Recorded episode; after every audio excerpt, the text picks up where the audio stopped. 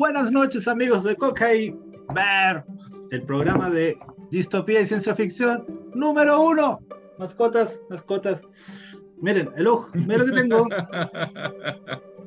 El de Oye, blanco no, todavía... Ah, verdad. Está, está blanco, está sí, blanco. Sí, se ve con los jalados. Es completamente cocainómano. Es verdaderosa cocaína, ¿viste? ¿Me parece? ¿Viste? Ahí está, pasa con más energía el programa. Lo, logra, lo logramos. Ya, entonces, esta noche tenemos una, tenemos una invitada, pues mire, somos, ahora somos cuatro ya. Rompimos el ciclo uh. del, del, macho acérrimo ahí del, ¿cuánto se llama? Del club de todo. El club de De la cerrazón intelectual. Nos abrimos para que vean que somos, ¿cuánto se llama? Que queremos, eh, como decía Heidegger, extender nuestro horizonte de comprensión. Entonces hoy día tenemos a... ¿Cómo la presento? ¿Cómo se llama? ¿O según su nombre de Cocaín Verde hoy día? Las dos cosas, no sé. No, hoy día tenemos a Priscila Lenina Crown. ¡Eh! Al otro lado tenemos a Mustafa Rojas. ¿Este? Déjale. Neumático, neumático. Neumático. A mi lado acá, John de Savage Cuturrufo. Este. Sí, esa es. No, sé, no voy a ¿Qué hacer. soy yo? ¿Qué soy yo? Bernard Marx. Bernard Marx. Bernard Marx Marx. Oh, Bernard Marx Live. Sí. No iba a ser otro. No voy a hacer otro. Ya, pero bueno, no, hoy día tenemos a Priscila, que es la hermana de Kutu, ¿ya? Ella ha visto el programa reiteradas veces con, con mucho interés y quiso participar y ojalá siga participando para que sigamos siendo no Club de Toby. Entonces, eh, la idea hoy día es, vamos a hablar del mundo feliz de Aldous Huxley, por eso estamos hablando un programa sobre distopía, pero a lo mejor tal vez vamos a hablar de las otras grandes novelas distópicas, que el 1984 de Orwell, el Fahrenheit 451 y alguna más que nos salga, nos salga al camino. ¿Ya? Por ahí. Entonces, a ver cómo, lo, cómo empezamos. La distopía como género. ¿Ah? La, claro. Explica qué es lo que es la distopía como género. O sea, lo que pasa es que eh, generalmente nosotros vamos hacia el futuro, eh, el sentido de nuestros esfuerzos diarios, es del progreso, es que vamos hacia un mundo mejor, ¿ya? O sea, estamos en el siglo XXI y esperamos, no sé, pues que en 20 años más eh, haya menos contaminación, eh, haya más áreas verdes, haya menos pobreza. Entonces, en cierta forma, eh, nuestro trabajo se encamina hacia un futuro mejor para nuestros hijos, para las futuras generaciones. Y eso al final, al final, al final, eh, llega hasta la utopía, hasta la idea de que vamos a llegar a un mundo perfecto algún día. Entonces, la distopía surge como género en la literatura cuando los autores se ponen medio escépticos, oye, ¿estáis seguros que vamos hacia un mundo mejor? ¿Estáis seguros que estamos siguiendo los pasos adecuados? Entonces los autores sugieren mundos alternativos en los que podríamos caer, ya que ya no, no va a ser bonito, no va a haber un progreso. ¿Y cuánto se llama? Y, y como hay tantas variables de la adversidad, eh, pueden imaginarlo de muchas formas. Entonces, en 1984 se imagina una distopía totalitaria, que el mundo cae como en una especie de comunismo total, así, con un líder ahí, Stalin. Hay que decirlo como, como más, más, que, más que comunismo para no ser tan estigmatizante con alguna corriente política, son transpersonalistas. ¿ya? Pero yo creo que estaba pensando como en el comunismo Orwell esa vez. Yo creo que el, sí. el, autor también estaba pensando en el comunismo. Sí, yo, yo Orwell estaba pensando sí, en eso. ¿sí, no? Ya, después. El mundo que feliz se... es más capitalista. O sea, pero, pero eh, lo que pasa es que Orwell era marxista, pero bueno, ya. Dale. O sea, yo lo interpreto así, yo él también, no sé, pues. Y bueno, y qué sé yo, en Fahrenheit, eh, Fahrenheit es súper acucioso porque dice que en el futuro la gente no va a leer y después va a empezar a odiar los libros. ¿Ya? Entonces eso igual sí, está es un tema que podríamos desarrollar más adelante, el tema de Sí. los libros, ¿ah? las, auto- las distopías. Yo quería decir que, que en general las utopías tienen una historia más larga. De hecho, desde Platón, digamos, y la República, que se viene especulando respecto de cómo se pueden organizar, eh, de, digamos, con un fundamento filosófico en la sociedad. Entonces, empezamos con Platón, con Tomás, eh, Tomás con Moro. Tomás Moro, con eh, la, la, ciudad- la- la- ciudad del sol de Campanella, en definitiva. siempre estuvo dentro de la especulación eh, política. ¿Ya? O sea, y, y, digamos, el, mismo, el mismo mito de la Atlántida, por ejemplo, en que Platón pone en funcionamiento sus mitos, su, su, su, digamos, su estructura, su pensamiento respecto político, eh, de ahí empiezan, digamos, a, a, a, ver ese tipo de ejercicios. Pero se mezcló esto con la ciencia ficción, digamos, y dio estos libros que nosotros conocemos porque se proyectó no como una simple herramienta, digamos, de análisis político, sino que más bien como una fantasía en la cual uno puede situar en el futuro posibilidades que son eh, preocupantes, digamos.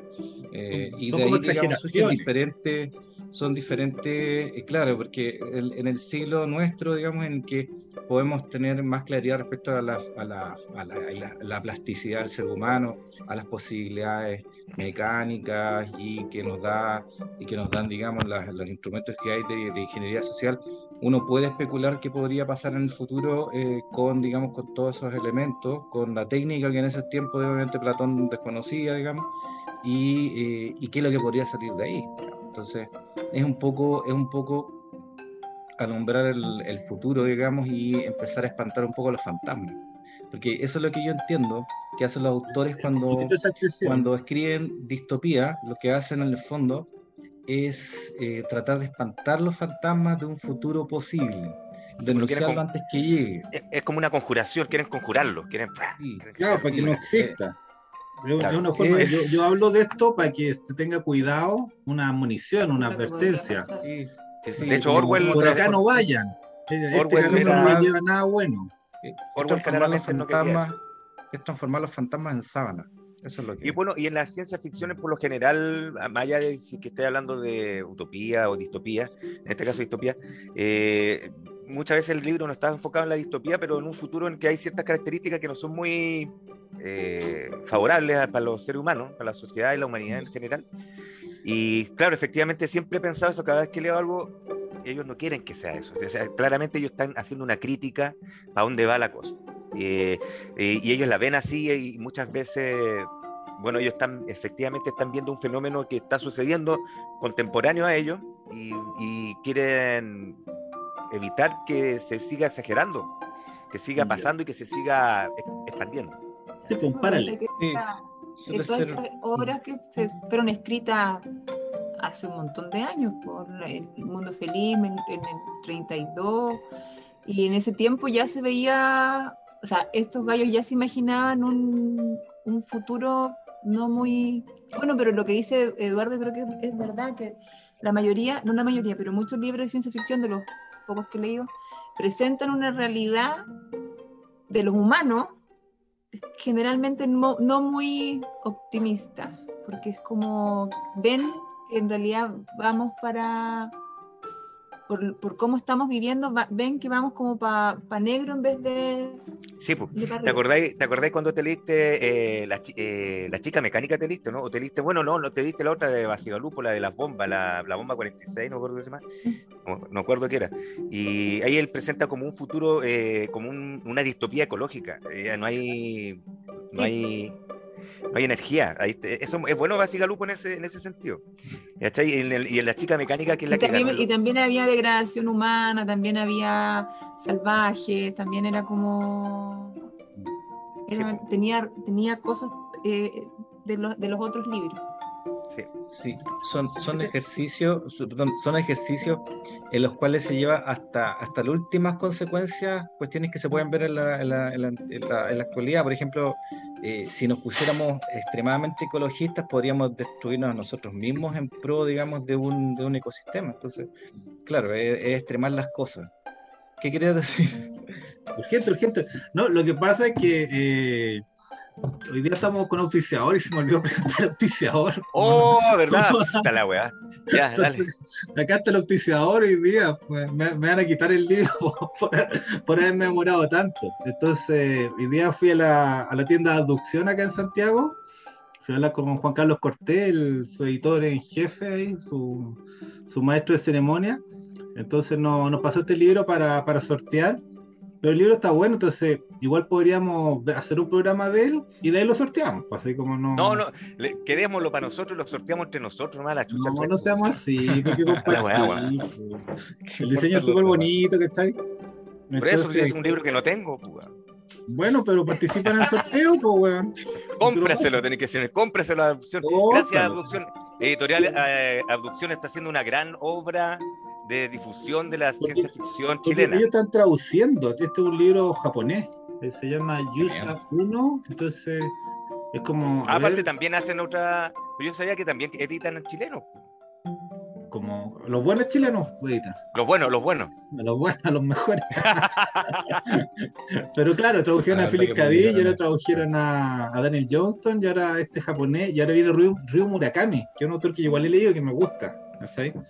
Entonces, bueno, vamos a estar sorteando este libro próximamente, lo vamos a leer y, gracias a la traducción por, mira, hasta me dieron una bolsita.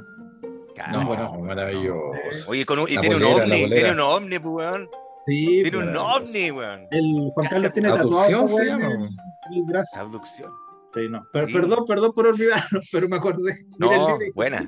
Ya, sigamos, sigamos. No, pero yo creo que la idea, para que nos ordenemos, es que, eh, que Priscila cuente un poco del mundo feliz y de ahí vemos si nos tiramos al otro libro o si ahondamos en el mundo feliz, porque yo lo leí. Voy a hacer... Pero el libro era muy bueno. No, no, es que, es que el mundo feliz tiene. Eh, yo lo que encuentro es que el, el libro que se parece más como distopía a nuestro presente. yo también lo pienso así, estoy completamente de acuerdo contigo. Y eso es raro, estoy completamente de acuerdo contigo. Milagro, ¿ya? Entonces hay que la Priscila presente el libro un poco y de ahí nos vamos metiendo, pero yo creo que yo iría bien lejos en el mundo feliz porque había harto para hablar ahí. ¿Ya? Sí. Ya entonces pásale nomás. Eh, me van ayudando porque Ah, bueno, eh, empieza el libro eh, explicando un poco eh, de cómo está organizada la sociedad.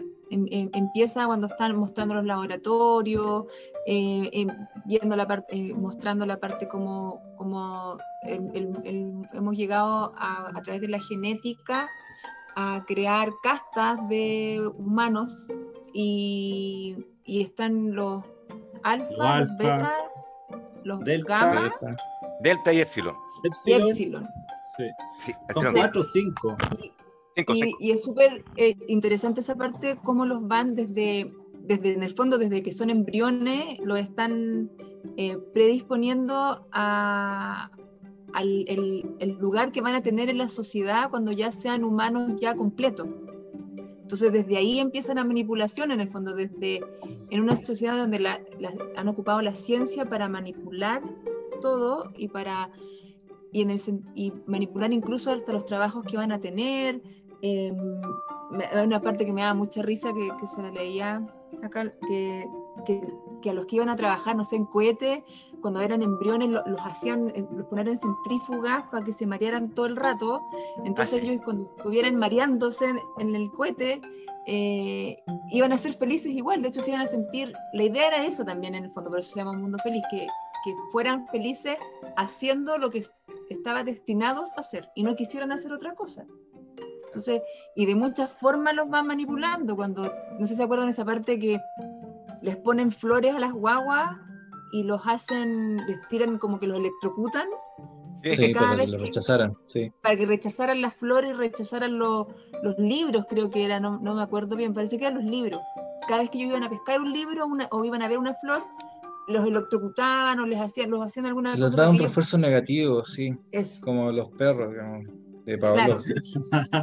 Entonces, y en el fondo, ¿para qué era? Y que ellos decían, no, es que resulta que, que, si tú los crías así, no van a querer entretenerse en el campo, no van a buscar la lectura, no van a buscar instruirse, entonces lo único que van a querer es divertirse comprando, porque lo que a ellos les interesaba que, que consumieran. Sí, consumieron, sí, es muy buena esa cuestión también. Puta que seco ese bueno.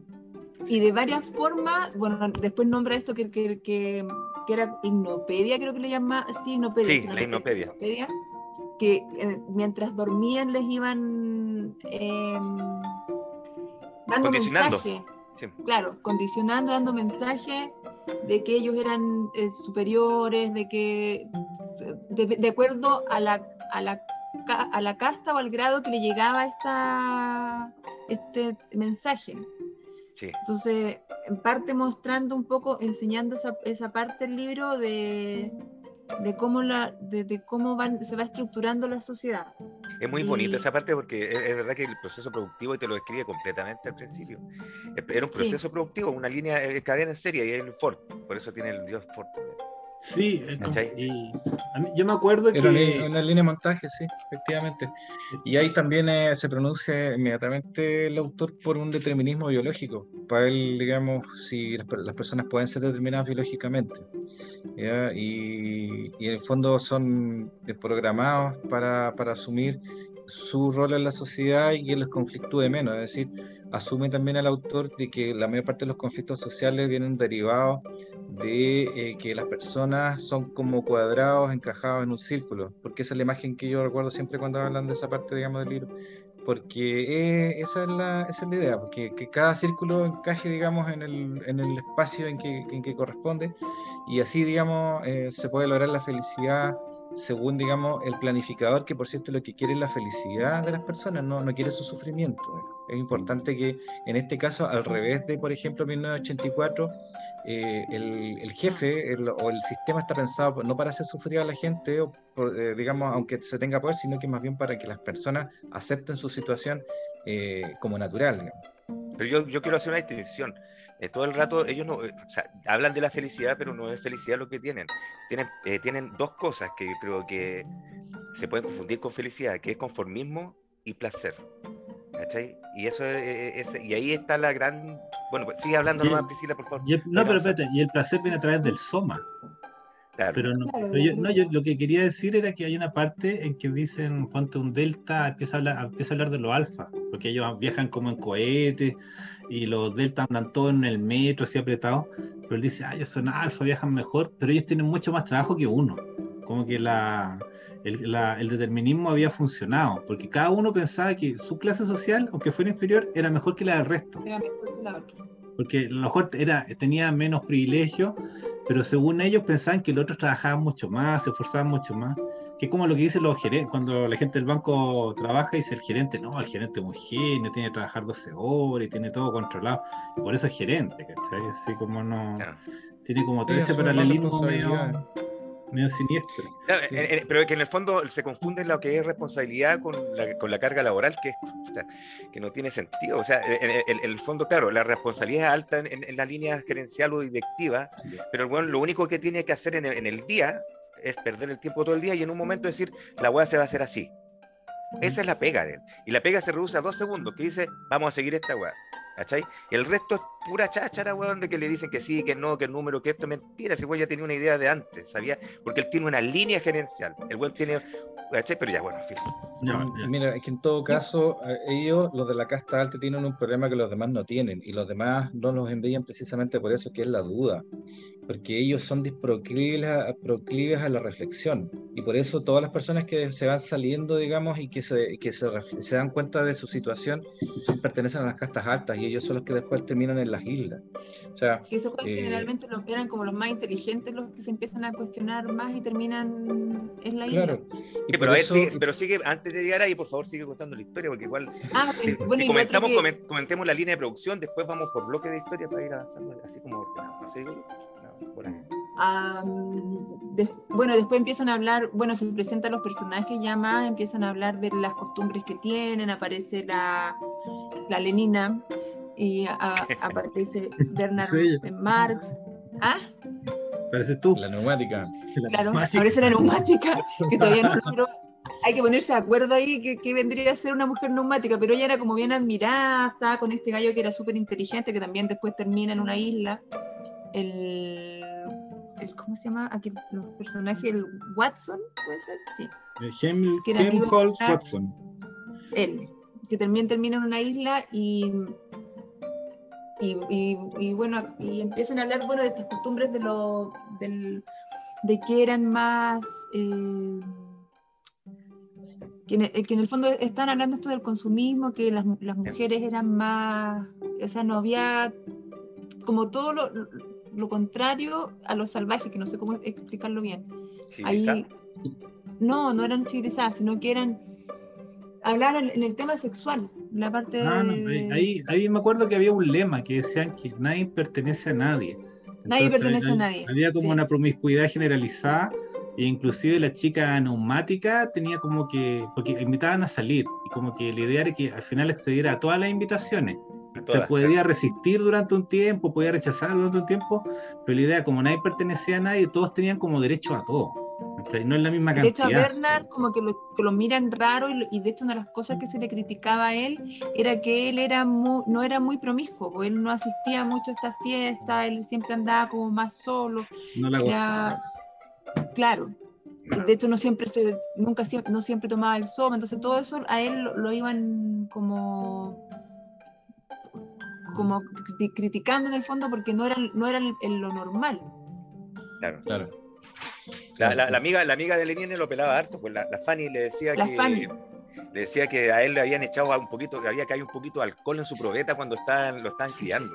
Pero eso es un rumor que estaba extendido, ¿ah? Claro, sí, era como, todos decían eso el pelambre de Bernard Marx era ese, así como que el loco viene mal de nacimiento, así está cagado. es que era más, se supone que él era, más bajo, físicamente más bajo. Claro, que el, alfa promedio. Que el alfa promedio, y entonces eso, y, creo que también algún rasgo tenía que no era común de los alfa, y eso hacía que, que la gente lo viera raro, y él en el fondo también se sentía no pertenecido y por eso también se alejaba un poco, porque todo el mundo, él sabía que en el fondo lo pelaban igual, o sea, hablaban de él como... el, el, bueno, un personaje muy inteligente, sí, cachaba mucho, pero tenía como muchos traumas. Y, efectivamente, claro, él siempre habla con un amigo, ¿cómo se llama el amigo? Que, era como su único confidente, ¿cómo se llama? El Helmut Watson. Ah, el Helmholtz. Ah, ah, Bernard es amigo de Watson, sí. Claro, como que ese es como el perfecto, era súper inteligente, igual de inteligente que Bernard Marx, así eran alfa, alfa plus, y aparte de eso tenían como esa inteligencia superior, pero el otro era perfecto, entonces como que tenía otra forma de ver el mundo, completamente distinta a la de, a la de Bernard Marx. Dale, sigue Que me equivoqué recién, el, el, que era pareja de la Lenina y que era el Henry Foster, ahí me... ah, sí, tenían sexo con frecuencia. Eso. era como se gustaba, digamos, a ella le gustaba y, tenía ciertas pretensiones de propiedad sobre él, pero eso no era posible en un mundo como el suyo. Claro, la felicidad, en, eh, teniendo presente que el problema de la reproducción ya estaba resuelto por el sistema, eh, la felicidad incluía entre sus posibilidades la de la promiscuidad absoluta. O sea, la idea era que se pudieran, digamos, que se pudiera incluir dentro del, paquete de la felicidad en la promiscuidad y eso eh, obviamente tenía eh, un rol, digamos, de diversión. O sea, era, era, una, era parte de la diversión no estaba vinculado con el sexo, pero tampoco estaba vinculado con la formación de una familia, no, existía la familia propiamente tal. Es interesante eso que también es una, es una cuestión que vemos en otras distopías, ¿ah? que eh, uno de los núcleos ah, que, que, primero atacan, digamos, los poderes que quieren someter a los individuos y, y atomizarlos, es dividir, digamos, la sociedad en individuos que piensan que están trabajando para... Ahí, ahí viene, no. Pero el tema es que eh, no, tienen, no tienen, ante el Estado no tienen un refugio. Sí, ese, es el fondo. Esa es, la, esa es la, la, meta que tiene toda, toda sociedad, todo, todo poder, digamos, absoluto, es dejar a las personas solas. No sé qué dice Priscila, ¿está de acuerdo? o sea, yo creo que, que, que, en el fondo lo ocupan para, de alguna forma, para controlar a la sociedad esto de aislarlos, de no tener, de no tener apego por otras cosas y solamente piensen en entretenerse, en consumir, como en, en Fahrenheit 451 tenía estas pantallas que los que los que están todo el día bombardeando y, y en el fondo mira tu pieza, mira tu pieza. Claro, sí. Mira tu pieza. Ahora, ahora la sociedad en Fahrenheit es más pobre, ¿eh? Porque en realidad no son todos, digamos, por lo menos las personas que rodean al personaje, digamos, al, al, guy, son más pobres, eh, seguramente hay gente más rica, digamos, en la sociedad. Es que eso es lo que pasa, yo creo que la sociedad que se proyecta como, pero las pantallas son tan grandes que ellos parecen que estuvieran participando, digamos, de esa realidad. Y, sí, era como pues, yo lo entendía como una casi una realidad virtual, porque era como que ella se, se sentaba al medio, pero ella sentía que estaba con todas las otras personas en el mismo Claro, había otras familias virtuales a un costado y al otro, así lo entendía yo también. Y Pero ese es como el metaverso de Zuckerberg, lo que quiere inventar ahora. ah, el meta. El metaverso, que están todos conectados ahí en la casa y, y puedes hablar con tus amigos a distancia y los puedes ver completos. Porque las pantallas de Fahrenheit eran paredes, eh, era una pared, Entonces la, la meta era tener cuatro paredes. Claro, de ahí viene, de ahí viene la la cuarta pared, ¿ah? De ahí viene la expresión la cuarta pared, porque eso era lo, único que le faltaba, pero que necesitaba mucho dinero para poder comprarla. Digamos, y ahí ya estaría completamente rodeada, digamos, por una pantalla. La, la, la señora, la señora de, de, Guy, de Guy Monta. De, claro. Sí, no, yo, yo, lo que quería apuntar ahí eh, es que son muchas las fuentes de placer en, en, un mundo feliz, porque está, bueno, el, el placer de la sexualidad, de la promiscuidad, y cuánto se llama, eh, está el tema del soma. El soma, lo que a mí me gustó mucho es que eso viene de la antigüedad, así como que hay una tribu, ¿cómo se llama el tribu de los hindú que tomaba soma? En realidad la religión védica eh, consumían un líquido, sí, sí. Y, era una planta que se extinguió, pero quedó el nombre. Upanishad, me parece. Claro, ¿Ah? entonces era una planta. No se sabe en realidad de qué estaba compuesto. No, no se sabe. Es que es muy no, no, pero yo, yo que era una planta y que después ya se la jalaron toda, tanto que ya se extinguió. Entonces ahí, ahí como que sacaron los veas. Pero ¿cuánto se llama? Eh, eh, Huxley toma esta idea desde, lo, desde el principio de la humanidad. Entonces así como que de la idea de cómo, porque lo, lo, los Vedas eran como una sociedad perfecta, eran como lo, los príncipes, príncipes poetas que andaban con sus carros ahí, que armaban sus altares de fuego, no eran agricultores, no eran nada, eran como, eran como santos místicos que andaban libres. Entonces toma ese elemento, después el, el soma, toma el otro elemento de la, de la libertad sexual y después un poco el del conformismo que decía Kutu. Y ahí de esos tres, con esos tres armas el mundo feliz. Yo no sé si es, con, o sea, si es conformismo, pero ellos están, en el fondo, los, los que están son, determinados. Los alfa, están los, condicionados. Claro, eso, están condicionados y, y ellos, es, o sea, los puede ser conform, el conformismo, conformismo de los alfa más o de los alfa, pero de ahí para abajo están tan ya manipulados de que esa era su forma de, o sea, en el fondo a los que, a los que regían en, la sociedad les interesaba que ellos fueran felices para que pudieran producir, o sea, no les interesaba que fueran felices por, porque, oye, que, que, yo, que bueno soy yo y yo quiero que tú seas feliz, sino que era, sean felices para que trabajen en esto toda tu vida y no queráis cambiar y, y sigáis produciendo para mí. Hay un detalle ahí también súper interesante con respecto a eso, de, de, que trabajen y conforme y conforme con lo que hacen, porque están condicionados para ser conforme con lo que hacen. Eh, tiene que ver también con la, con, con, las opciones que les dan a estas personas. Claro, los alfa, los beta, la, eh, gamma, epsilon, gamma, delta y epsilon, epsilon ya eran como tenían menos, menos cerebro, pero aún así en un momento, eh, ponte tú, no, no son incapaces de sentir cosas. Bernard Marx ve un epsilon y, y, ve como en la cara del epsilon lo mira hasta con una especie como de rencor, lo mira, cuando está subiendo un ascensor, parece. ¿Cachai? Entonces los locos igual sentían, pero estaban condicionados y tenían que servirlo nomás, ¿cachai? Eh, entonces no son tan, no son tan tontos. Todos tienen conciencia de dónde están, pero están todos conformes con lo que hacen. El, y la otra, y el, el, detalle era ese, que cada persona, excepto quizás los alfa, inclusive los alfa, diría yo, eran sobre especializados, súper especializados. La, las personas no sabían hacer nada más que lo que, lo, lo, que lo que hacían. Ni siquiera sabían el por qué lo hacían. Sabían cómo hacerlo nomás pero no por qué hacían las cosas. Cuando... Tampoco les interesaba crecer más en, en conocimiento tampoco.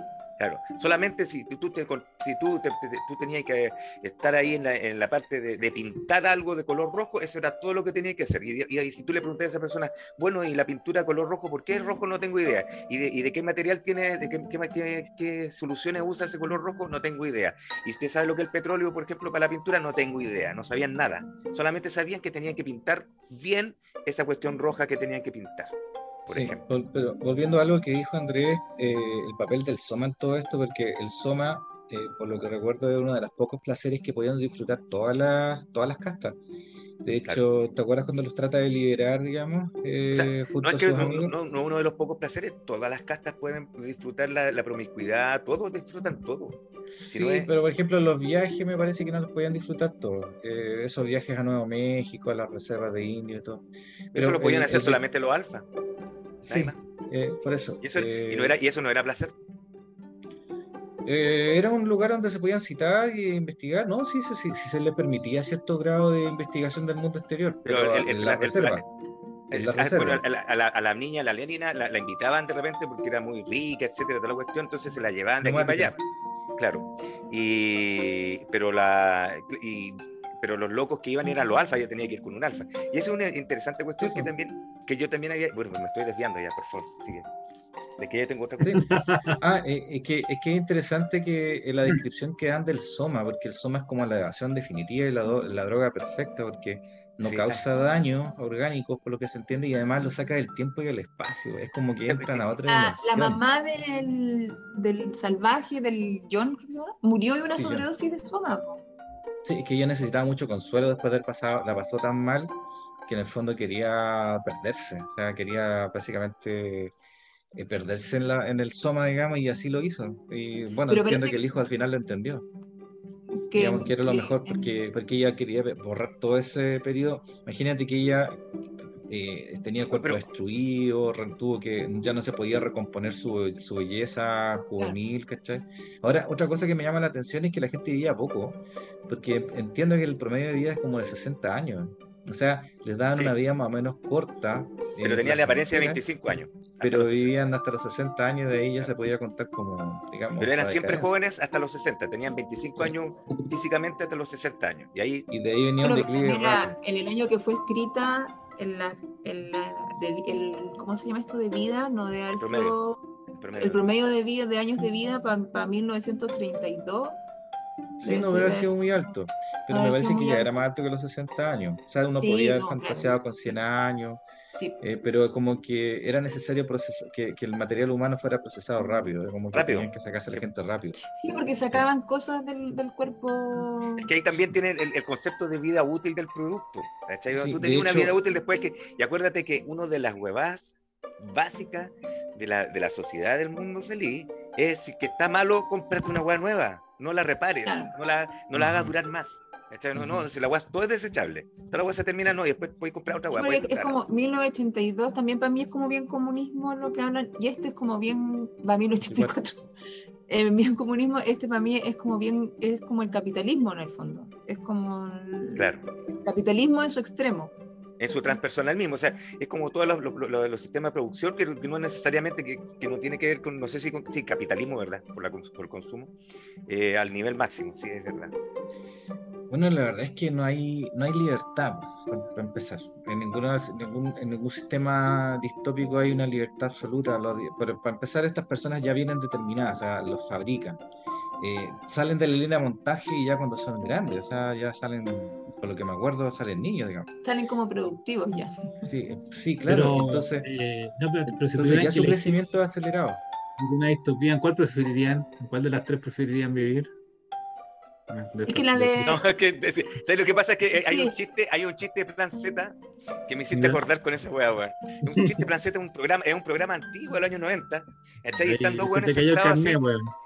Sí, me, me, da, lo mismo. Entonces están los, los dos buenos sentados ahí y están los dos así como pensando, así para arriba, así como parece que era el.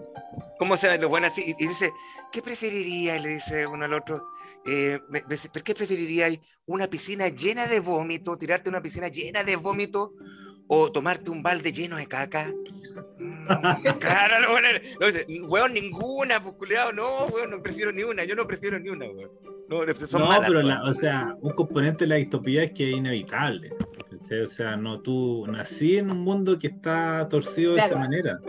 No es como algo que puedes elegir, pero pues, yo te digo, ¿cuál de las, si tuvieras que elegir así cuál nacer, ahí no, está, difícil, pero yo lo que estoy pensando es de repente. Yo creo que la, que no elegiría es 1984. Porque claro, nadie elegiría. Esa es horrible, pues, esa, esa es horrible, pues, es horrible. Uno está como entre el mundo feliz Fahrenheit.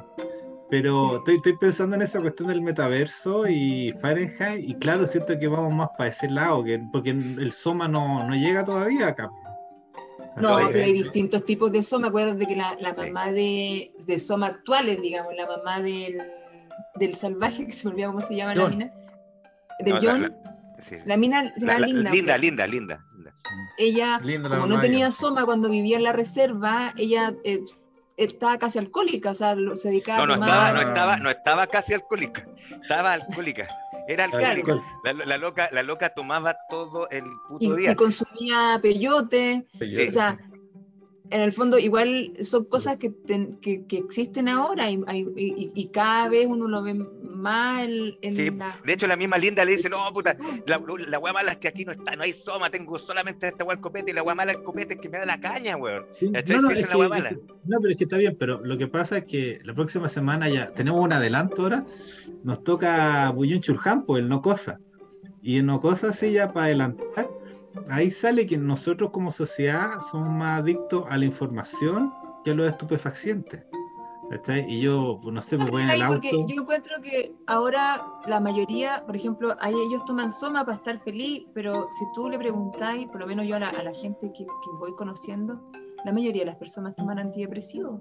Que en el fondo no, no es un, no es un, no es un que te, que te atontan y que te vuela, pero en el fondo se toman dosis baja y, y, en la noche se toman algo para dormir porque no se pueden dormir. Entonces, yo creo que la sociedad cada día está más consumiendo somas, entre comillas, o sea, con otros nombres más suaves. No, no, como esto. estoy de acuerdo, pero lo que te digo es que el consumo de información es absolutamente constante. O sea, tú vas en el auto y está la verde y el otro que está adelante está parado porque el tipo está, está pegado en el celular, en el, en el, en el teléfono así manejando. Porque de repente veis en la carretera gente que está manejando así a 120 y siguen en el celular. Entonces, claro, una cosa es que te tomé la pastilla en la mañana, o no todos toman, o sea, algunos fumarán marihuana, algunos se pegarán el jale como, como los cocaína, tomarán antidepresivos, ¿cachai? Pero aparte de eso, el consumo de información, estar 4 horas, 8 horas, 12 horas diarias en el celular, es real el, tratamiento de la información, que son dos cosas distintas, a mi opinión, ¿eh? me parece que el tratamiento de la información que nosotros recibimos es más parecido a 1984. Digamos, eh, siempre están pasando cosas que nos superan y que cada, cada día, digamos, hay un shock distinto. Entonces nos manejan. Pero igual se, genera como una adicción al shock. Pues, hay como esos memes. ¿Qué pasa? Es fácil ahora? la gente inventando, digamos, eh, catástrofes a cada rato. Y la gente está adicta al, al cortisol. Pero el tema, de la droga, el, tema de la droga es interesante porque básicamente nosotros no hemos, como, como, como seres humanos, no hemos drogado desde que, desde que íbamos a las cadenas. O sea, hemos siempre, digamos, habla por ti, ¿eh? habla por siempre hemos, siempre hemos vivido drogados y de hecho parte, y se, y se presume que incluso parte de nuestro desarrollo intelectual se debe a eso, a, que nos drogamos, digamos. Eh, prácticamente eso explica, prácticamente eh, está, está, detrás, detrás de toda nuestra civilización. Y, pero ahora, digamos, eh, lo que hay es un consumo deportivo desacralizado de la droga, aparte de terapéutico. Antes el consumo de droga tenía una finalidad religiosa que era conectarte con un mundo, un mundo trascendente, con, con, el más allá, con Dios, ¿cachai? Eh, tenía un sentido ritual, pero ahora es, consumir como si se, se consumen papas fritas, como si se consumen Coca-Cola, ¿entiendes? Está Soma en la, ese, es el drama del consumo de la, de la droga porque se consume en exceso y no se consume para, para, para alcanzar algún nivel mayor de conciencia, sino que más bien como, como evasión de la realidad. Eh, y en esa hora está presentado como eso, como una evasión de la realidad. Eh, o sea, porque hay cuestiones que ya no se pueden bancar, digamos, y tienen que recurrir a la droga para poder aguantar en un sí, el, Bernard Marx, el Bernard Marx eh, en, la, misma, en la misma novela, eh, de repente está con la Lenina y, el Bernard la huevea, la huevea, le muestra huevea, y la pone nerviosa, la saca de su contexto, de su, de su, de su zona de confort, y la loca lo único que quiere es tirarse una, una soma, y en ese momento los somas se le habían quedado en, el hotel. Sí. ¿Te ah, y la loca empieza a tener síndrome de abstinencia. Claro, cuando está en la, reserva. Y le van a, no, yo quiero mi soma, quiero mi soma. Y no, no podía, no podía. Y el otro le dice, no, corta el huevo con el soma, loca, disfruta. Y el bueno intenta hacerle disfrutar la grandiosidad del océano y un montón de cosas. La buena se perturba al ver un paisaje así sin nada. ¿Cachai? Un paisaje vasto e inmenso. La loca se queda, se, se derrumba, se, no el control. Mm. Eh. Sí. Yo creo que vamos para allá, ¿eh? igual. O sea. Oye, eh, estamos ahí ya. No estamos acostumbrados a que manejamos la realidad a través de la técnica y cuando estamos, digamos, eh, digamos, desprotegidos, como que nos entra una angustia que no debería, digamos. O sea, parece que no, que, no cuando estáis de vacaciones, veis la gente sacando fotos de forma compulsiva. No están en el lugar. Así. Oye, sácale foto a la comida, pues, O sacándose la Volviendo a Chulhan, efectivamente nosotros tenemos, la mayor parte del tiempo entre el mundo y nosotros una barrera que es el celular o las, son las pantallas. O sea, hacemos, agrandamos o achicamos el mundo eh, desde los, con los dedos, ¿cachai? Habla mucho de eso el, el, chino este. No, estaba leyendo que era interesante esa cuestión, me acordé con la cuestión de que le sacamos foto a todo, inclusive a la comida. Eh, Schopenhauer decía que era de, hasta de mal gusto sacarle fotos, no, no fotos, porque él hablaba de los holandeses que pintaban mucha naturaleza muerta, muchas comidas, muchos platos, y lo decía que weá, están haciendo, sacándole weá a las comidas, decía que weá esa, weón, ¿por qué chucha no disfrutan las otras cosas? No, el bueno era bien crítico con respecto, era como sacarle una foto a una comida lo que hacían los holandeses. En el siglo de la Callampa, no me acuerdo qué siglo. Tú sabes mejor qué siglo hicieron eso, bueno, pero yo no me lo sé. ¿Cachai? Y bueno, ahora nosotros tenemos costumbres, como dice el, el de, y creo que estamos todos de acuerdo con esto, que le sacamos fotos a todo. Eh, y, y, partiendo por nosotros mismos. O sea, igual eso es. No, pero yo, yo la otra vez estuve en una cena y había los platos súper bonitos. Y alguien dijo, le sacaría una foto, pero sé que eso es de mal gusto. Dijo, es como una rotería. Excelente, qué bueno. Qué bueno, como que yo quería sacar la foto y no tuve que guardar. Los platos. Tú justo ahí sacando el celular, así que lo guardé. Oh. Bueno, sí, está bien, está bien. Oye, pero mira, aprendiste algo, aprendiste algo. Aprendí algo. Oye, pero mira, eh, yo, yo quisiera porque bueno, eh, sabemos que el mundo feliz es este mundo que se arma porque la gente trabaje, esté fija en su labor y todo, pero lo más bonito del mundo feliz quizás es el final, donde hay como todo un análisis filosófico de por qué son así. Este que es cuando el, ¿cómo se llama con el que hablan? con ah, el, con el jefazo. Mm. Relátanos eso, por favor, Priscila. Sí, ese, ese, ah. esa conversación es fundamental. Que yo no me leí el final, no me lo releí, hazme acordar. Yo, yo no me acuerdo cómo se llama, pero era, era como un Musarov de armas muertas. Yo me acuerdo, el, loco estaba hablando con Mustafa, es Mustafa, que es el, inspector general. El Mustafa Mon. Sí. Él. y creo que está hablando con Bernard Marx y habla con los dos, con Bernard y con el eh, salvaje. Con Marx y con el salvaje, sí. Es como están los tres, es un triunvirato. Ahí le cuenta toda la papa. Es como el, el, claro, ¿por qué? Era como, era, como, era, como, era como domingo, era como domingo el hombre que fue jueves. El hombre era, sabía toda, sabía toda, sabía todo. No, no, es como el Musarov de Armas Muertas, que cuando le explica todo al Chichikov, así, y hay Chichikov que hay como el momento de revelación. Pero ahí dale Florencio Priscila. Verdad, dice Florencio. Eh, no, le, le, voy a pedir que, que, que porque también no, no, lo tengo como. Yo, puedo, yo puedo hablar un poquito. démosle el pase a un ejemplo. poner un ejemplo de, de por qué tienen que dividir a las sociedades en alfas, en betas, en gamma y estratificarlos, digamos, y no hacer puros alfa, por decir algo. Que no todos sean, digamos, alfa. Y es porque dicen que hicieron un experimento así, po, en Chipre y que hicieron una sociedad de puras alfa para ver qué pasaba. ¿Te acuerdas, no? Y al final hicieron bandos y se mataron entre ellos. O sea, al final que eran como 20.000 alfas que había en Chipre y quedaron 4.000 vivos. Entonces se dieron cuenta que no podían coexistir los alfas, digamos, sin que hubiera castas que estuvieran debajo de ellos para, para que los fueran administrados por ellos digamos, y les estuvieran sirviendo.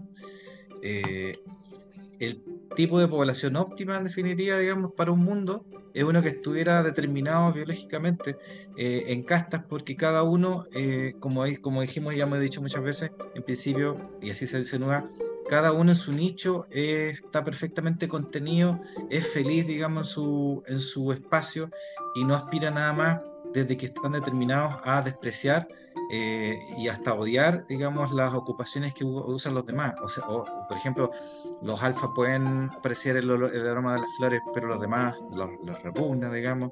Y, lo mismo le pasa a los demás, por ejemplo, el, aroma del, del, de la, del detergente para limpiar los pisos a determinado nivel puede ser muy agradable, pero a los alfas les puede repugnar. Y eso, digamos, eh, hace que cada cual, digamos, la sociedad funcione perfectamente porque cada cual está muy feliz, digamos, en la, de la forma, en, el lugar que, que ocupa, Eso por lo menos es una, es una, es lo que yo me acuerdo, digamos, de por qué es necesario una, una sociedad eh, estratificada.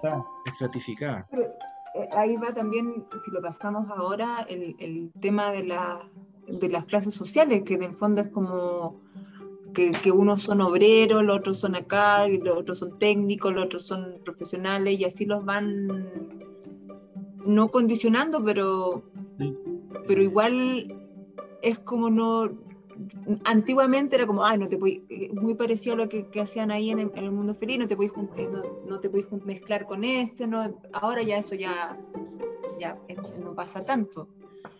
Pero si lo llevas ahora, el, el capitalismo también promueve ese, ese tema, pues, de que hayan roles que tienen que cumplir cada uno para que funcione en el fondo, sino cómo produces, ¿cachai?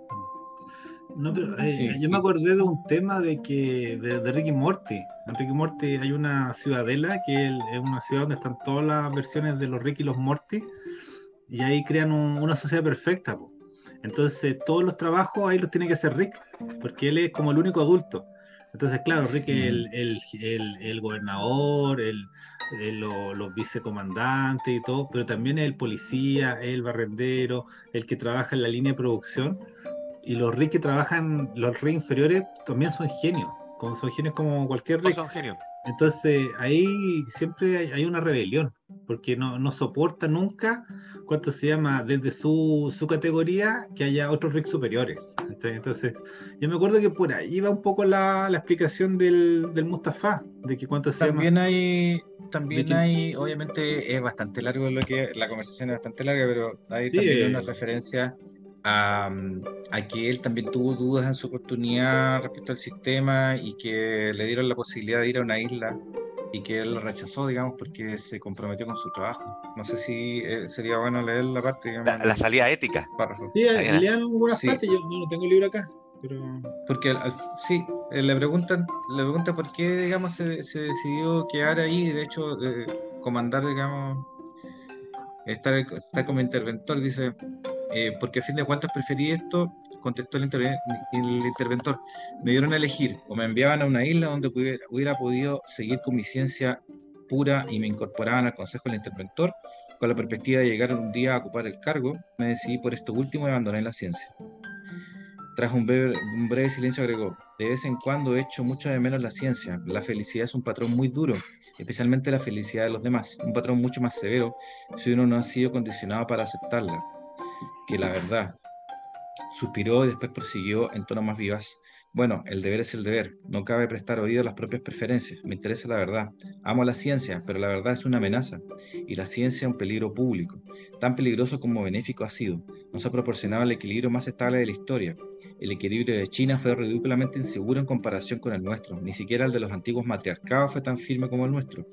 Gracias, repito, a la ciencia, pero no podemos permitir que la ciencia destruya su propia obra. Por este motivo limitamos tan escrupulosamente el alcance de sus investigaciones. Por ello estuve a punto de ser enviado a una isla. Solo le permitimos tratar de los problemas más inmediatos del momento. Todas las demás investigaciones son condenadas a morir. Es curioso, prosiguió tras una breve pausa, leer que la gente, lo que la gente escribía en los tiempos de nuestro Ford acerca del progreso científico. Al parecer creían que se podía permitir que siguiera desarrollándose indefinidamente sin tener en cuenta nada más. El conocimiento era el bien supremo, la verdad el máximo valor. Todo lo demás era secundario y subordinado. Cierto que las ideas ya empezaban a cambiar entonces. El propio Ford hizo mucho por sustituir el énfasis puesto en la verdad y la belleza a la comodidad y la felicidad. Esto es central. Porque Encontré estos resultados. me está hablando, no sé, la Alexa. Estación central, dijo. me está escuchando. bueno, aquí está el gran hermano.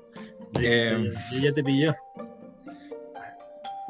¿Por qué? Porque los humanos estábamos construidos, pensaban, digamos, en nuestros tiempos, los tiempos románticos, los que vivimos, en buscar la verdad y la belleza, pero concluyen ellos que no, que lo que teníamos que buscar era otra cosa, era la comodidad, la felicidad. Y por eso yo hablaba de la felicidad en un principio, porque la felicidad, digamos, estaba en no hacerse preguntas.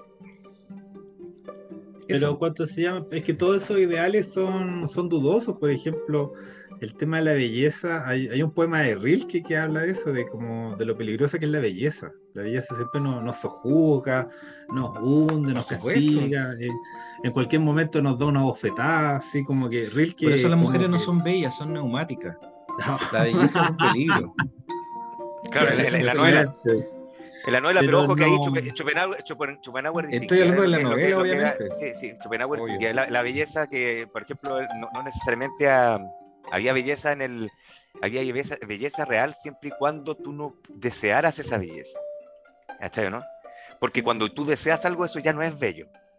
Es interesante eso también. No, pero por ejemplo, vivimos en sociedades que no les interesa la verdad y que no les interesa mucho la ciencia. Así la mayoría de las personas. A muchas personas. Prefieren generar su propia verdad, su propia idea, sea aunque sea de conspiración o que sea paranoia, le gustan los mitos más que las verdades. Entonces, en ese tiempo, en ese, en ese sentido tiene razón Mustafa. O sea, no es que la ciencia no importe, pero las personas son más felices si no, no, no, están al tanto de todas las verdades de la ciencia. Pero yo, y no solamente la, ciencia. si le da a elegir a la persona entre igualdad y libertad, van a preferir igualdad. Si, eh, si, si le da a elegir entre felicidad y libertad, también van a elegir felicidad.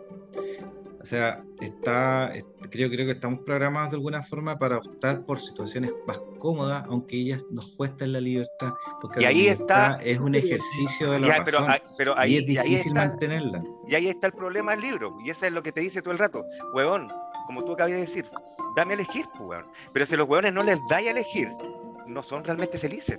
Pero es que, es que el tema no están viviendo, no están viviendo la felicidad como tú decís ya no, pero, Sí, pero espérate, ya. Entre todas las elecciones siempre elegir la felicidad. Pero la felicidad no existe. Eso sale una línea de Julebeck. Creo que en. yo pienso, o sea, no sé, yo creo que si, si, tú eres todo el día feliz y nunca tienes tiempo para pensar, ¿cómo sabes? O sea, no es que. ¿Cómo sabes que eres.? No, no, no es, suena como, ¿cómo sabes que eres feliz? O sea, si no no has vivido la tristeza, no sé si se entiende. Es como. No, o sea, yo no conozco a nadie feliz, por ejemplo, no. ¿Quién es feliz? Pero que ellos trataban de mantenerlos todo el día como en éxtasis, como... como... Te, tiro una, una, una, una contra... Eh, eh, ahí te, estoy ahí, te estoy ahí. A ver, a ver si me la respondí. ¿Es a mí o para la piscina? Es, es, para ti, pues, o sea, si vos ah. loco fanático de CISEC. Pero igual, ah, igual para que la escuchen bien. CISEC, eh, en, el, en, el, en el debate con Peterson, hablan de la felicidad un poquitito. ¿cachai? Y ellos los dos están de acuerdo que la felicidad sí existe, pero son estados, como estados de gracia. no, es, permanente. Pero... No es permanente, pero existe. No digáis que no, existe. No, pobre que sí, pero. No eh, existe como un estado permanente. Lo que pasa, estimado, es que hay dos cuestiones ahí también que distinguir. La felicidad como se ofrece en el libro eh, es una felicidad falsa, por eso no es satisfactoria, porque se basa en la satisfacción de los instintos, nada más. Pero no ¿Y, porque no te dan, ¿Y porque no te dan elección? Déjame terminar, weón. Pero no, ahí no te enojí, weón, ahí no te aquello que nos, te, que nos caracteriza como seres humanos, que son el uso de las facultades superiores, ¿cachai? El uso, el uso de las facultades superiores en busca de la verdad ahí hay felicidad, en la búsqueda de la verdad.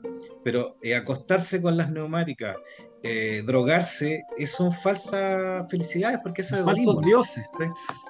¿sí? es, es, una, es, una, es, una, es una vida falsa. Más que felicidad es como evadirme en el fondo. Es una vida, es, y volviendo a Heidegger, es una vida eh, inauténtica. inauténtica. ¿Por qué? Porque ¿Qué decía neauténtico? Porque aquí llamaban bien neauténtica Heidegger a la vida que no está enfocada en la muerte. Nadie habla de la muerte en el libro porque la muerte no es un parámetro para medir el valor de la propia vida. La muerte es, el, es la caducidad de un producto. Eso es lo que es la muerte en el libro. Entonces es importante tener presente que eh, también eh, lo que se hace para fingir, digamos, que los seres humanos estamos siendo felices en ese sistema, es crear seres humanos que no lo son. O sea, eh, las personas que existen en, ese sistema, en el fondo, están eh, eh, falsificadas como seres humanos desde un principio. No son seres humanos como nosotros, para empezar. O sea, son somos, una. Somos los verdaderos nosotros. Son un producto. Nosotros, a, nosotros nos crearon de otra forma. Para empezar, no, nos crearon en probeta. provenimos de una familia, tenemos dudas, no sabemos si somos alfa, si somos beta, nos pasamos la vida en eso, pero ella habla ya viene habla por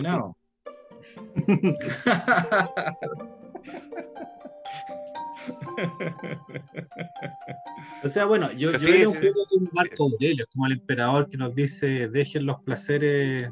No, pero que él tiene razón, güey. Si él tiene razón, si ese, no, lo, que, le, lo que le está diciendo es. Yo te digo que no, no, todo el mundo es como Marco Aurelio ni como Joel. Entonces hay que hacer como la parte sociológica de por qué nosotros. No, o sea, está claro que somos Joel. Entonces, eso es lo, todos lo sabemos. Lo que Dios dije recién es hueveo pero lo que está diciendo en todo lo que está estructurando tiene toda la razón. O sea, nosotros tenemos otra formación y, es, verdad lo que es, es falso lo que se le entrega en base a, la gente del mundo feliz, de la novela. ¿Cachai? Y ciertamente yo creo que la crítica ahí, claro, como estamos diciendo nosotros en este rato, las personas están naciendo en este momento con una invasión, sobre todo como tú decías, yo también voy a rescatar eso que dijo el Seba, que tiene que ver con la información. También tú voy a rescatar lo que dice la Priscila, que tiene que ver con todos los somas que tenemos desde chicos. No solamente, Son muchos somas, eso es verdad. Sí, sí y, no, y no, y no, necesariamente... Eh, nosotros, nosotros no nos criamos con tanto estímulo.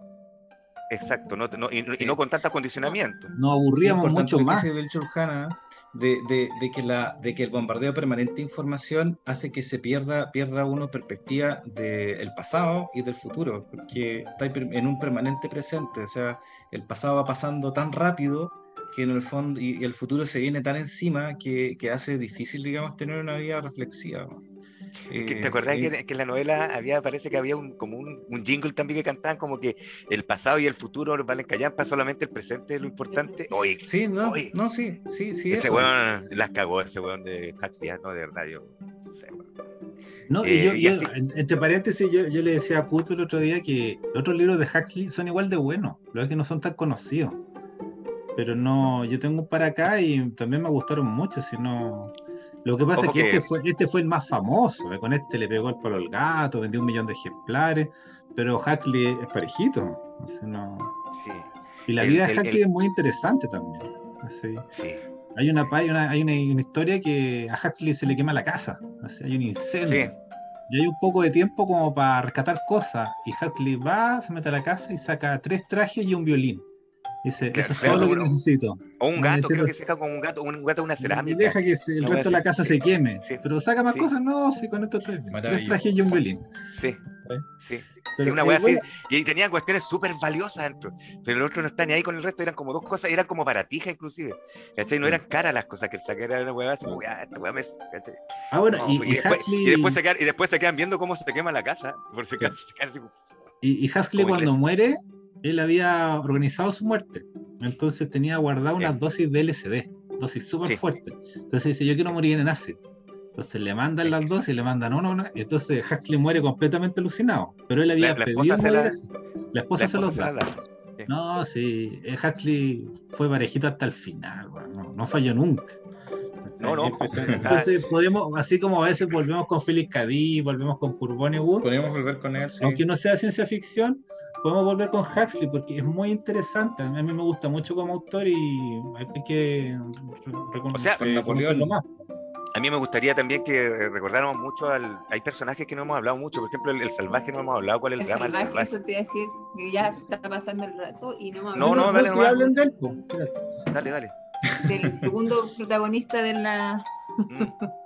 Sí, es importantísimo, es vital. Es como en el fondo el, el, antagonista a, a, todo lo, a todo es como el personaje que representa todo lo contrario al, al, a cómo está viviendo el mundo en el mundo, la sociedad en el mundo feliz, porque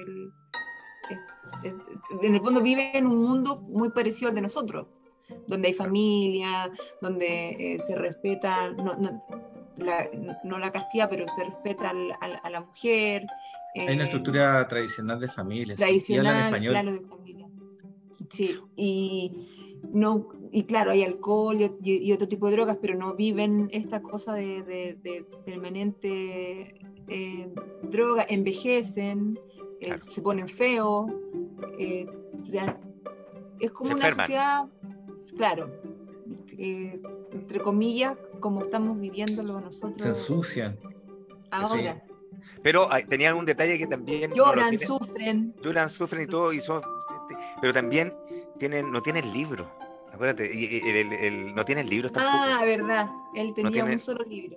Un solo libro. Pero es maravilloso, es maravilloso que es justo el libro que encuentra Shakespeare, La obra completa. después de que, lo, después de que lo, lo, encuentran, hay, hay muchos párrafos y mucha cuestión de Shakespeare después. Sí, muy, muy lindo, muy lindo. Es que, es que eso es muy profundo, porque cuando uno lee Harold Bloom y el Shakespeare el sentido humano, eh, la, Shakespeare eh, construye el ser eh, humano como lo conocemos ahora, por lo menos para Harold Bloom. Y hay algo de eso que cuando uno lo lee, efectivamente eh, y lee autores anteriores a Shakespeare, la, la energía, el, el, el, alma que hay en los personajes que están vivos. yo nunca he visto otro autor que tú das vuelta a la hoja y el personaje está vivo en la hoja. Claro, eh, y tú lo puedes volver a encontrar. A Hamlet está vivo, Falstaff está vivo. Eh, y, digamos que él justo haya encontrado ese libro que habla de lo que es realmente un ser humano, que esos libros van a ser eternos, digamos. Una vez, no sé si lo leía Chesterton, de que, de que en el futuro, cuando pasemos de esta edad oscura y lleguemos a la edad media de nuevo, o sea, 500 años más, y si se encuentra alguien con un libro de Shakespeare, es posible que Macbeth se lea a sí mismo, ¿cachai? Que un Macbeth del futuro, un, quiero decir, un caballero medieval, pueda leer cómo se tiene que comportar un caballero medieval a través de la, de la, de la obra de Shakespeare. Eh, es maravilloso lo, precisamente eso. Lo que rescata eso ahí es verdad, porque recordáis la novela, el, el loco empieza a leer a Shakespeare y dice, las palabras tienen una fuerza que él no lo cachaba, decía, no entiendo ni la mitad de la weá que está diciendo acá el loco, pero tienen fuerza, y esa weá lo conmovía, las palabras mismas lo conmovían. Y ahí como habla, que no te conmueva habla de la, habla de la, claro, de, cómo él empieza a crear una sensibilidad y, el, salvaje, que es lo que nos interesa aquí dentro de la historia, porque e, esta parte de todo esto se desarrolla cuando Bernard Marx llega a, esta reserva y le empieza le pregunta al, al salvaje, oye, cuéntame tu historia, ¿de dónde venís? Y él cuenta toda la cuestión terrible que le pasa desde chico, que lo, le pegan, el buen tenía que ver cómo los hueones se metían a la casa, a la pieza de la mamá, ¿cachai? Y, y fornicaban con la mamá, y qué sé yo, y, y, o tenía que ver cómo los, locos cuando se la querían pescar a la mamá, lo echaban, y la mina llegaban con el copete, y la mina tomando, y los buenos, entonces dio toda esa cuestión, ¿cachai? Hasta que tenía que ver cómo el resto de la, de la tribu eh, lo rechazaban a él porque él era de tez clara y el resto no era de tez clara. Eh, no tenía un lugar dentro de la tribu, de hecho uno de los ritos iniciáticos de, la adultez no, no, le permiten ingresar a ese rito iniciático de la adultez. Él se enamora de una mina que era de la tribu y, y, la mina la casan con un weón que era de la tribu también y no le permiten a su primer eh, frustración amorosa. loco, cuando iba al rito La pasa muy mal porque siempre es excluido, no, hay un lugar en el mundo para él. Y, él, y, ahí, y, ahí, por ahí descubre Shakespeare.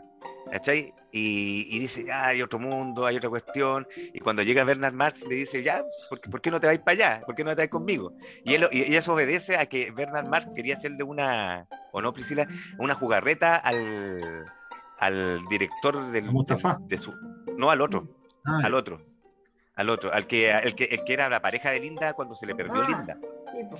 Sí, ¿no? Porque ahí, ahí, está una parte del, del plot, de la trama muy interesante, que la mina la linda y la que está en, la reserva era del mundo feliz y se había perdido en un viaje hace 25 años que había tenido con el jefe de Bernard Marx. ¿Cachai?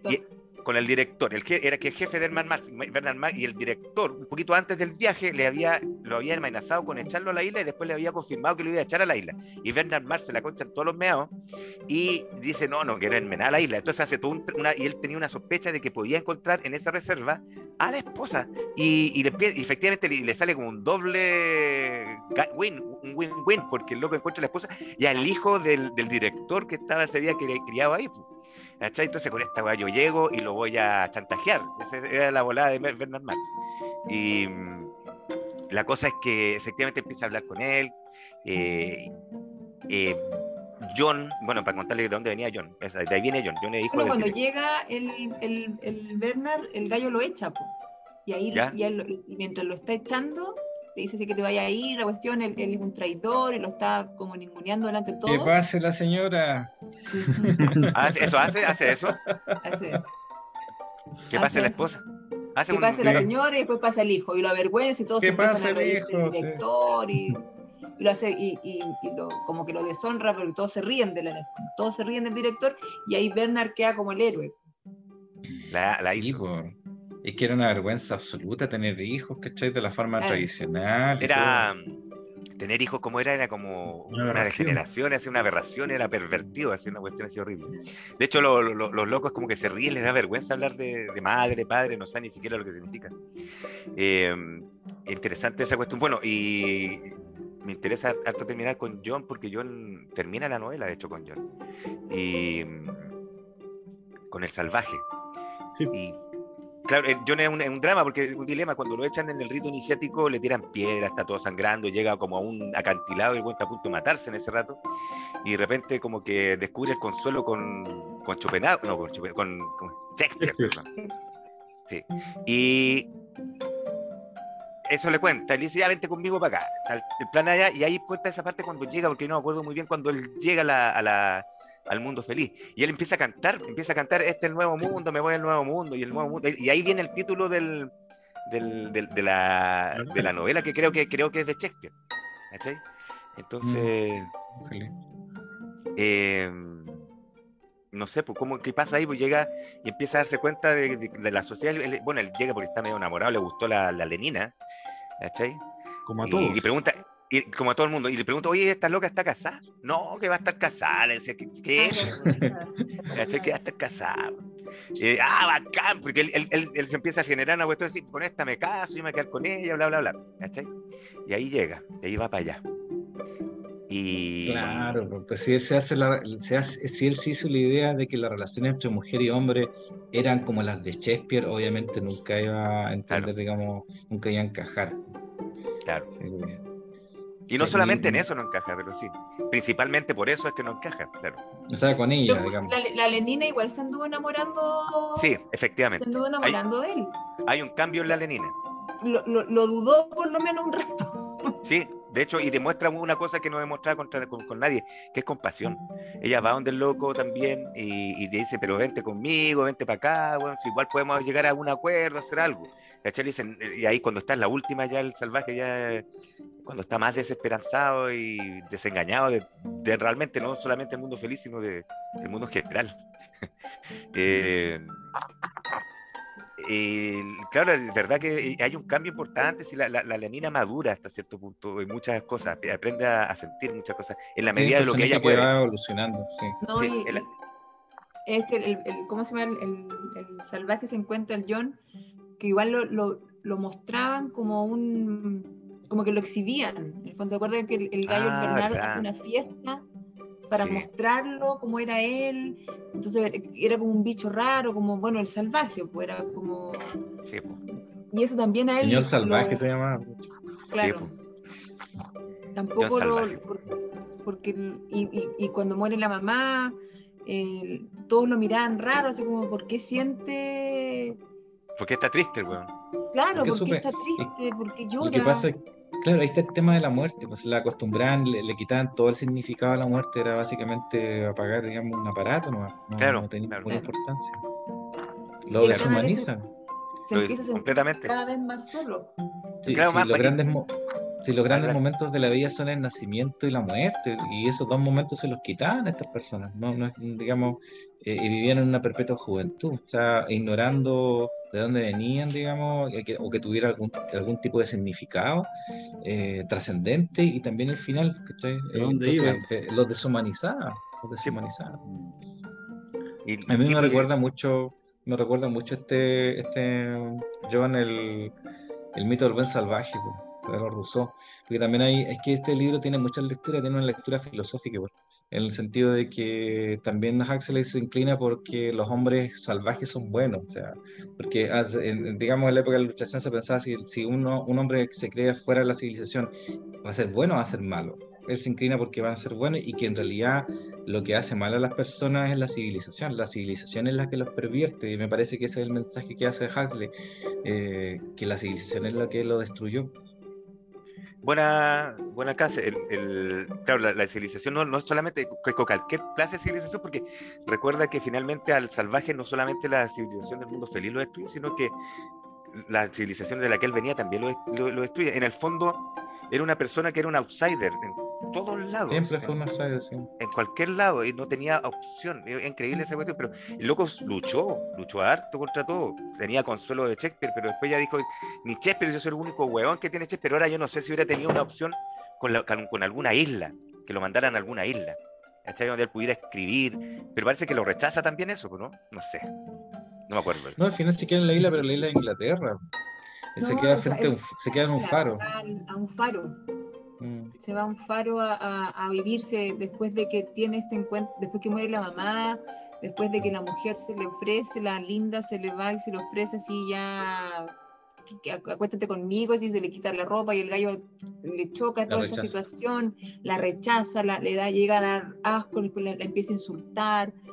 Y, y, y toda esta situación hicieron que él finalmente se fuera, quisiera estar solo, se fuera a vivir al faro, se fuera a vivir a un faro donde vivió un tiempo tranquilo y después unos como periodistas eran ciertos se empiezan como a interesar en, en, la vida de él de nuevo. Qué está haciendo este salvaje y, lo, y lo van y lo buscan y lo, y, lo, querían hacer una entrevista y qué sé yo y, y este gallo los, los echa porque el gallo además se vuelve después como agresivo también. Ya su reacción no era tan tranquila ya era una reacción más agresiva hacia la, la sociedad esta que se, que, que se presenta entonces eh, le llevan a la linda. no, a, la, a, la, Lenina, a la Lenina. A la Lenina, a Lenina le, le, llevan a la Lenina y había mucha gente, por lo que yo, yo me imaginaba así, ahora estaba este gallo y, y, rodeado de gente que, lo, que, que iba a mirarlo de nuevo como un objeto, como una cosa rara, como un animal. Y, y pues, llevan a hacer una atracción turística, llegar al helicóptero ahí a, a mirarlo, a sacarse fotos con él y todo. A fotos con él y, y, llevan a esta mina, a la Lenina, y cuando él la ve, tiene una reacción de nuevo muy agresiva y la empieza a insultar y, a hacer como, aportarse casi como realmente un salvaje, pues, y, la gente lo empieza a imitar. La gente que está alrededor de él empieza a imitar lo que él está haciendo y al final como que terminan haciendo una orgía alrededor de la casa de él. Entonces queda así como... Y el gallo eso ya le reproduce tal repulsión ya que ya como que no no, bueno, están locos. Es que están locos en el fondo. Claro. Porque es insano. Lo que yo sentía como que él, yo él trató de irse y vivir tranquilo en un lugar apartado, pero no había lugar en el mundo donde él pudiera estar tranquilo. Porque lo seguían a todos, más al donde él se fuera lo, lo, lo... lo iban a seguir el buen pobrecito. Lo iban a seguir porque en el fondo en los dos lugares era como un bicho raro. Mm. Era como... Y ahí toma la decisión, claro, de, de suicidarse. Es muy, es muy, lindo ese final, man. Muy lindo, man. Es trágico, es lindo. Uno, uno, queda pensando en qué habría pasado. O sea, el papá, por ejemplo, no, no hizo nada, digamos, no, no. tomó alguna actitud, ningún vínculo, simplemente desapareció. La mamá estaba tan destruida que lo único que quería era suicidarse con el soma y lo, dejó, lo dejaron solo. O sea, es, que no tenía, ninguna, no tenía ninguna posibilidad de que el papá tuviera alguna responsabilidad porque ellos no conocían la responsabilidad. No, y porque para él el, hijo era una vergüenza, en el fondo, era lo peor que le podría haber pasado. Decía vivíparo, no, no, no proviestíparo. O sea, en el fondo ahí también eh, la, la, la, determinación, digamos, la, el, el, condicionamiento venció el instinto. O sea, no, no hay instinto. No, es que si estáis con Soma todo el día, el loco, si, tenía algún atisbo de instinto, no, esa weá está mala, te está condicionado para que esa weá no, rechazarla. Me tiro tres Somas y se me olvida. ¿Estáis? Y, y, es así. Era así, no, no, no, el condicionamiento puede, puede que te, la, como, como, bien decíamos ahí, la, la, lenina como que empieza a desarrollar ciertos instintos más humanos, más humanizados, pero hasta por ahí nomás, ¿cachai? Pero siempre la respuesta a todo eso, a cualquier aparición de cualquier instinto era, o, cualquier humanización real, eh, desde la emoción, la emotividad, eh, era suprimida por la, por la droga o por la, por la invasión de, de, todo lo que tenías que hacer y por tu propio condicionamiento. Entonces al final, eh, claro, no hay mucha salida, excepto la que me gusta mucho cuando el loco le dice, ya, si tú querías, el, el, Mustafa le dice a uno de los protagonistas, me acuerdo cuál, parece que a Bernard Marx, puede ser. Dice, ya, si tú querías, weón, hacer tu polite, ser amargado, weón. Mira, aquí en el mundo, este mundo, ustedes están bien armados que tenemos un lugar para todos los huevones. Para todos. Si vos eres un huevón amargado, hay una isla para los amargados, weón. Ándate para allá. Y, y desarrollate, escribe tus huevas amargadas y, y, y conversa con los demás amargados. ¿cachai?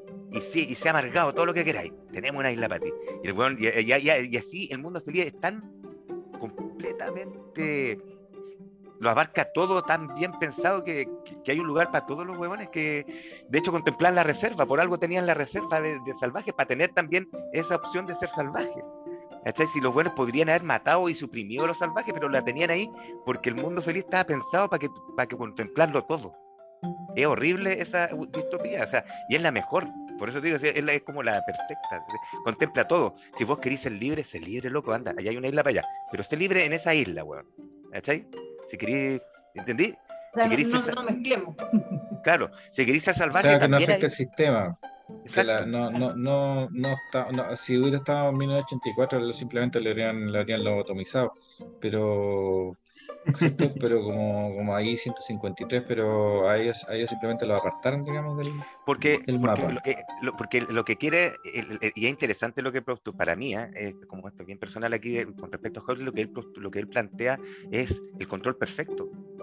No tienes que matarlo, loco, tienes que darle su espacio nomás, porque tú siempre te van a salir, seguir saliendo. Entonces, ir matando a gente, ir matándola, eso tarde o temprano se empieza a, transpirar, se empieza a, a, ver en la sociedad y las personas empiezan a, ser, a estar incómodas, se genera movimiento de incomodidad y opresión. En cambio, si tú les das su espacio, nadie reclama, nadie reclama. Lo que, pasa, lo que pasa es que el sistema está pensado para ejercer una especie de violencia suave, violencia simbólica, pero no violencia física, porque de hecho eh, por ejemplo, el salvaje cuando los ataca a los turistas al final, ellos no reaccionan violentamente porque no, están, no, no, saben cómo reaccionar a eso. Eh, así que simplemente esas personas las, simplemente las apartan, digamos. Es interesante, es interesante el, el, la forma de control que tienen, digamos, sin tener que emplear la violencia. Pero esa forma de control igual se ve replicada ahora porque ahora la idea es como que cada uno esté en su casa. Como el teletrabajo, que no, no, salga mucho, si sale que salga un ratito, que después vuelva. Eso igual, yo lo veo ya medio implementado. O sea, y el lugar, tu isla, es tu casa, o tu pieza, o tu cuarto, así no. Eh, o más allá, la, la, la, frontera de los países, weón, cuando se cierra la frontera de los países. Claro, pero hay una restricción, pero una restricción como del, del micromundo, así, del microcosmos.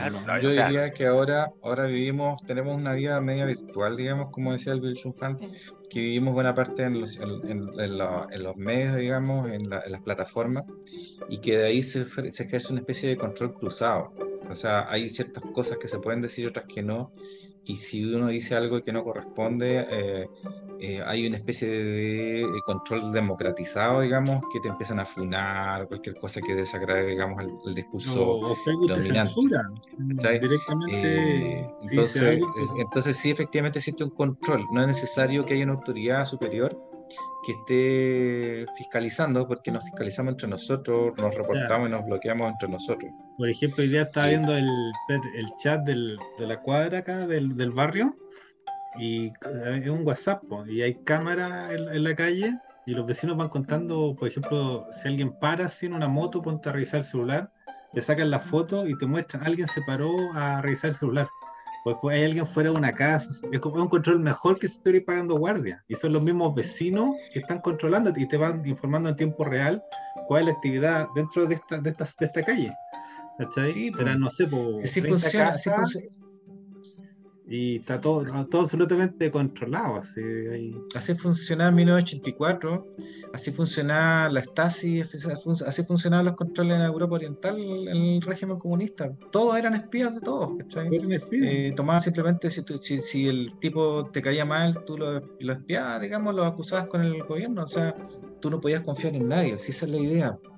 Eh, que cada, que cada cual sea un potencial peligro. ¿Qué, es lo que ahora, lo hacer, ahora no es necesario matar a nadie, tú simplemente lo puedes censurar, lo puedes eliminar del, del, del, mundo virtual y ya suficiente castigo.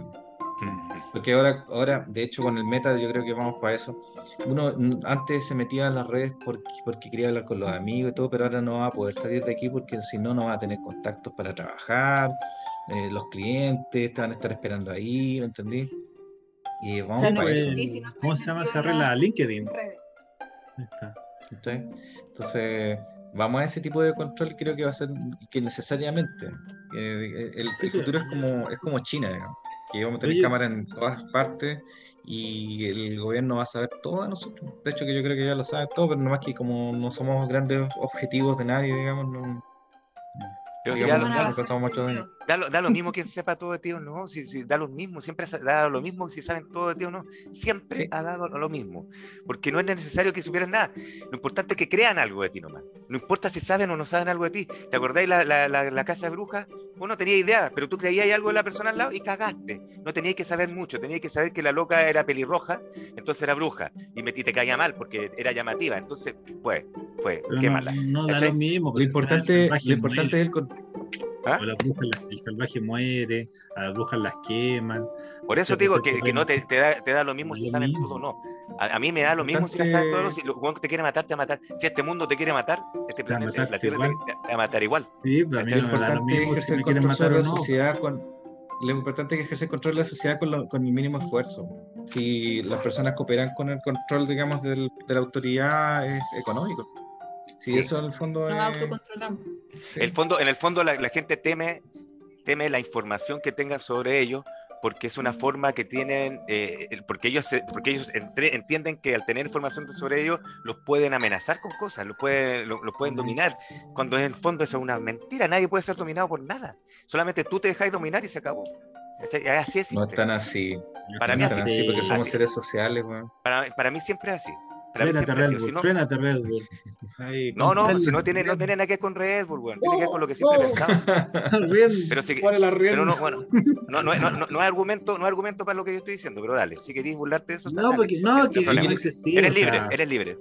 Yo quería decir, mira, hemos, hemos, hemos, estado hablando, creo que con este libro, respecto a este libro, creo que más que cualquier otro, pero yo quería decir algo precisamente por, por eso, que todas las distopías tienen en común algo que es el odio a los libros. Ah, eh, es una cuestión más evidente en Fahrenheit porque los queman derechamente, pero los demás también. O sea, en, el mundo en 1984, lo, como contradicen el discurso que eh, pero dominante, los libros, los periódicos, todo lo que esté escrito, lo que esté escrito de una vez y para siempre, tiene que ser censurado porque van contra, digamos, no lo pueden cambiar, no lo pueden llegar y tachar. Entonces eh, hay, que, hay que borrarlo porque el pasado y el pasado es peligroso. En el mundo feliz, igual, digamos, eh, traen felicidad, los libros no tienen nada interesante adentro, mienten, se contradicen y por eso hay que eliminarlos. Y en Fahrenheit también, o sea, también los libros no tienen nada de interés eh, en su interior, es, eh, no, no aportan. Entonces, es interesante eso de que, de que los libros son, tienen un, un potencial de, de generar reflexión y rebeldía que eh, todos los autores lo tienen presente, digamos, como los grandes. Como grandes una amenaza. Claro, tú tienes, son, son una amenaza. son una amenaza. la gran amenaza para, para al este control. son la, la, amenaza al control. Que en el fondo hacen pensar, pues. Claro. Exactamente, crea gente reflexiva. Entonces, lo que no, lo que, eso es lo que tú no necesitas, gente con duda. Gente que puede representarse otros mundos, otras realidades, pero ¿qué crees tú que ahora hacen con cada vez más tecnología, cada vez más, en el fondo, cada vez más la gente se aleja cada vez más de los libros, porque cada vez más prefiere algo más rápido, más fácil. Eh, un podcast. claro, un resumen. un resumen. es que, va a tener el mismo efecto porque eh, eh, vamos a morimos aplastados debajo de una, de una suma de información que no podemos procesar.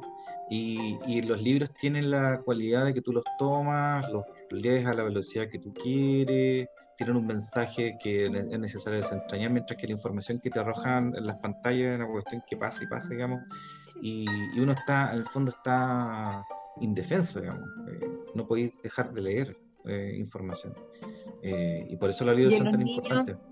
Los niños iguales cada vez que tienen tanta de pantallas, de juegos de video, de, de, que depende cómo uno los críe, si cuesta o no que les guste la lectura o no, y cada vez, eh, si los papás no leen, es obvio que vaya a tener niños que no van a leer tampoco, o sea, es menos probable que vayan a leer. Pues, los, niños imitan, si ven a los papás leyendo van a leer, no, no tienen cómo. Eh, yo, yo, cuestiono eso, yo creo que incluso aunque te vean leyendo, no leen ellos. Imagínate. Eh, un poquito menos optimista. no, es que la verdad es que es, es casi romántico ponerse a leer ahora, si, si nadie lee, weón. Eh, tú, tú, ves, tú ves, digamos, estadísticas internacionales ¿Mm? o no, pero eh, tengo el libro físico del, del, Mundo Feliz y una cosa de tiempo y de que, que, era más práctico, lo bajé, lo compré para tenerlo en el celular. Entonces los niños me veían en el celular y me decían, mamá, ¿qué estás diciendo? Leyendo un libro, pero claro, leyendo un libro yo estaba en esto. Que no es el mismo mensaje que tener el libro en papel. Claro, claro. Sí, es verdad, sí, es otro símbolo. Yo, otro, le, otro, yo le había mandado una, una, cifra a Cutu y se enojó para varios, pero decía como que lo, los libros más leídos en Estados Unidos igual eran... No menos que por eso. Ya, bueno, pero eran como 5.000 libros. Si tú vendías 5.000 libros en Estados Unidos y era superventa de Estados Unidos. Entonces, así como sí, antes me que sorprendió se, eso. Se, leían millones de libros y ahora en el mismo Estados Unidos se lee muy poco. Entonces, entonces ya como en 10 años más no va a leer nada y va, va, va a seguir Joel leyendo nomás. Pues, va, va a ser el último lector. Nosotros. Nosotros. Nosotros tenemos que hacer la resistencia. Ya quedémonos con eso porque ya estamos pasados de la hora. Sí. ¿Ya? Sí. Ah, Sí.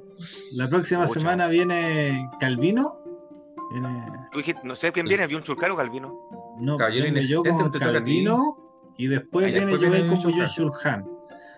Y este libro, ¿cuándo? man? Entonces, hay que hacer el, el auspicio. Ah, pero manda el Ah. PDF. Ah, perdón. Oye, mira, perdón, mira perdón, cuál tengo yo, mira cuál tengo yo. Cuál tengo asesiní. ¿Viste? Maravilloso, muy lindo ese libro. Ese libro podríamos hacerlo, a mí me encanta. man. ¿El poeta asesinado? Es uno de mis libros favoritos. Esa es la historia de Crónica Matal. Este es Sí. poeta- lo- sí, Crónica Mental, este es el poeta asesinado, Sí. 1916, primera edición. Apoliné. ¿Viste? Ya, ya, ya. Me costó un millón de dólares. Ahí. No vamos a mencionar ese tema en Visual Han porque él habla de, de los libros como objetos, los libros como fetichismo. información Ah, y interesante, las- interesante. las chachas, sí. Fetichismo de la mercancía. Oye, Ya. démosle, démosle la gracia a tu hermana por Palabra al Sí, cierre gracias, de la la rato. Ojalá La quieras palabra seguir se- participando ahí. No sé qué te pareció. No, eh, gracias por invitarme. Estaba más nerviosa. Creo que ahora me duele el cuello, ¿no? Eh, ah, no, estaba nerviosa sí por la invitación porque no, no sabía si iba a estar a la altura de... Ah, de tan grandes Oye, pero estamos grabando todavía, no, no Sí, puede es. decirlo esto Sí, sí, todavía. sí, pero sí, dale, está bien, pero esto tiene que salir. Se siente bien, se siente bien acá. Eh, Así gracias. que eh, gracias por la invitación y bueno, eh, cuando, a ver, no sé qué libro... Crónicas marcianas no leí. Si quieren, cuando hablan, hablan de... No hemos hablado de Crónica Marciana, está bueno. No, no hemos hablado de Crónica Marciana. No, No, No. no, no hemos hablado de Crónica Marciana. Ah, Pero el inexistente es cortito, pues si quiere ahí se lo mandamos igual. También se quería aparecer la otra semana. El, el- dale, dile tú, por favor. El caballero inexistente de Italo Calvino que tiene como 100 páginas. Yo, yo siempre reparto los, los PDFs, ¿no? yo sé que no, no necesitan comprar los libros, yo lo- los mando nomás. Ahí es parte del servicio de cocaína. Entonces, ahí, si quieres lo, lo mandas, si lo alcanzas a leer, te puedes sumar. O Si la- no, Crónicas o- Marcianas más adelante. Sí, o más en... Tenemos harto el libro. Sí, vaya harto. Así que ahí muchas gracias por la invitación y cuando, Ya, pues, cuando quieran y yo me lea el libro. ya, Ya, pues, no. Chicos, sí. Tengo- me tienen que dar tiempo para leerlo. Ah, sí, sí, verdad. Ya, terminemos ahí, ahí, con el acto Ya. de resistencia. Ahí. Buenas noches, amigos y amigas. Ahí está. Chao. Nos vemos. Chao. Chao.